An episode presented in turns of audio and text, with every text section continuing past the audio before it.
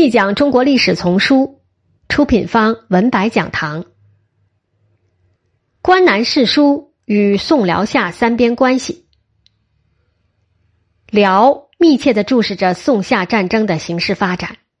庆历二年三月，就在宋军好水川之败与定川寨丧失之间，辽兴宗遣特使刘六福来致书，要求归还瓦桥关南之地。并责以伐夏之事未尝与辽商议。瓦桥关南即石进割予契丹之地，后为周世宗所收回者，即十六州之中的营漠二州。入宋之后，为营漠雄霸四州十县之地。雄是今河北雄县，霸是今河北霸州市。辽以协议为理由提出领土要求。石进根据协议割予契丹燕云十六州，后周却凭武力夺走一块，这是什么道理？非得归还不可。对于关南之地的要求，在澶渊之盟的谈判过程中，辽也曾以此为议和的首要条件，但为宋方所拒。在当时不太有利的军事形势下，终以碎币为替代达成盟约。此时辽方重提旧事。其理由的背后还是实力在说话。辽利用了宋夏战争中宋方陷于窘境的机会，并且在幽州一带囤积重兵以作胁迫。没有人会真的以为最后可以完全拿条约或道理来解决问题。西北二敌同时寻衅，宋所受压力之大前所未有。如果契丹真的再次南侵，那么宋的形势。会比澶渊之盟前更加恶劣，故而大臣提出种种防御之策，譬如修洛阳以备急难，譬如皇帝率军渡河驻避大名府以示进取的态度，又如加强京师防御以备契丹渡河。这些建议都做了最坏打算，即契丹真的动兵，他们或多或少被接受，大名府、澶州城被加固。并屯驻重兵。不过，在战争之外，尚有无数的可能性。最切实的办法还是继续观察。对方既摆出谈判的姿态，以一介使臣来，己方亦当以一介使臣去，先看看谈判的结果。辽固然是沿用了惯常的做法，趁火打劫以谋取本国利益，但事实证明他还是有底线的，并不愿冒风险。不是真正准备用兵，所提的条件也有商量余地。宋战战兢兢遣使去交涉，发现动之以利并不难。针对辽的基调做了详细记忆。宋摆出了两个条件以供选择：和亲、增币，但希望辽方选择后一种，因为和亲仍意味着自己对北方民族处于劣势。宋使对辽帝说。贵方要求梁王弘基与本国公主结亲，但大宋皇帝亲女才四岁，所以肯定是宗室女下嫁，陪嫁之资也不会多。本国惯例，长公主下嫁也不过十万民。最后，双方否决了和亲的提议，一致同意以增币来取代割地，并重新签订誓书。新誓书的主要内容是，辽方获得银绢各十万的新增岁币后，不再要求归还关南之地。这个结果基本符合宋人对戎人势利而忘义的判断，而宋人对这一特点进行了巧妙极致的利用。谈到增币问题的细节时，宋方提出，若仅仅是赎买关南之地，宋方只愿出十万；但若辽助宋解决西夏问题，则可再加十万。辽方爽快的选择了数额更高的一种。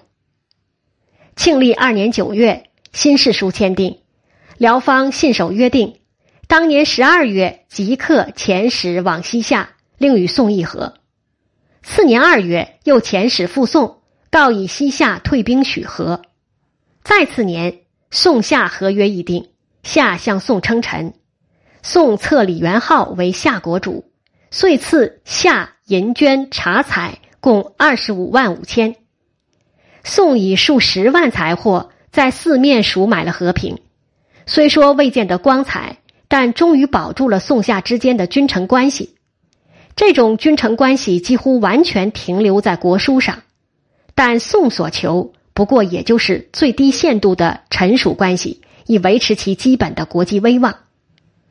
宋夏战争结束了，但辽夏关系却迅速恶化。在西夏势力膨胀的过程中，一直获得辽的支持。因为夏所加以发展的方向不是向南就是向西，与辽无冲突。辽先后以公主下嫁李继迁、李元昊，并长期以夏之宗主国自居。不过，随着西夏在元昊手中崛起，他有意将河套周围的党项部落都纳入自己的统治，而这些部落原先是分属宋、辽、夏所有，在南部边境，夏占了优势。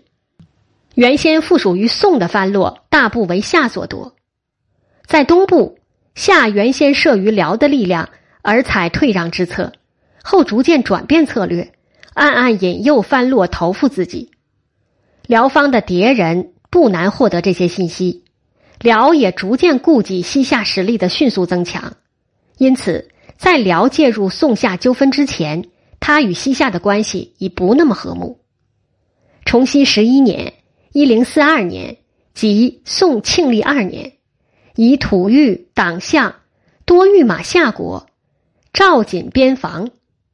锦边防也就是边境冲突的前兆了。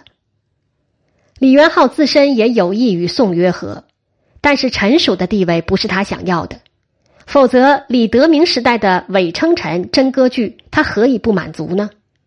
对于辽一反常态的支持宋，迫他屈服。令他成为辽宋两国的藩属，这更令他恼怒。他当时接受辽的要求，或不能简单的解释为屈服。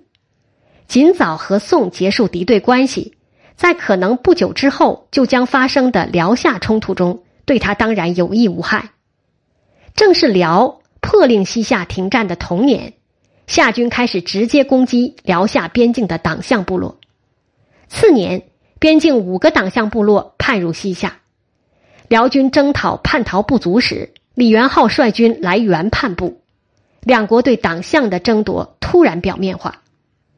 崇熙十三年、十八年，辽兴宗两次亲征西夏，结卷甲而还。不仅灭夏的目的没有完成，且两国边境的党项族也大多为夏所吞并。但辽并非全无所获。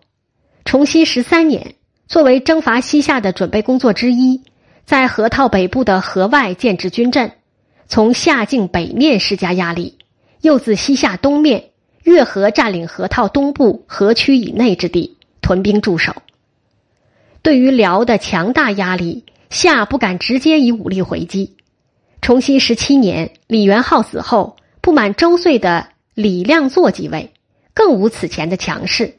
所以，两次辽夏战争结束之后，仍以夏的屈服称藩如旧，来恢复此前的关系。宋康定元年（一零四零年）到辽崇熙十九年（一零五零年），十年间，夏与宋辽之间分别起了大规模的冲突。战事平息之后，在东亚确立了一个次大国同时向两个大国称臣的体制。期间，两大国甚至联手保证次大国的从属地位。大国之间如此亲密无间的关系，实在很难在历史上找到同类项。不过，确实有很特殊的原因在起作用，即次大国有可能成长为第三个大国。这不是当时宋辽夏关系的秩序决定者所乐意看见的。同样道理，若秩序的决定者。有一方想改变现有格局的话，另一方也绝不轻易跟从。所以，我们不难理解，宋夏战争结束后两年，辽向宋通报伐夏之事，并邀请宋一起出兵。宋不同意出兵，也希望辽不要大动干戈。反过来，当宋方于神宗、哲宗、徽宗朝先后对西夏用兵。辽道宗天祚帝也表示反对，甚至对宋实施威胁。当然，相互之间的多次劝阻都未成功，但大家都可以放开与夏的仇怨而不顾，反而不赞助盟友。道理很简单，宋辽双方都没有将西夏当作心腹之患。真正要警惕的是宋辽之间的关系。双方都明白，盟约只是相持的保证，是通过和平手段保持双方实力平衡，而不能指望相互帮助、共同扩张。如果自己不能吞并西夏，也至少要保持这个缓冲国，维持现状，而绝不可赞助对方。这个道理后来也曾有人提及，建议以此来处理宋辽金、宋金蒙三边关系。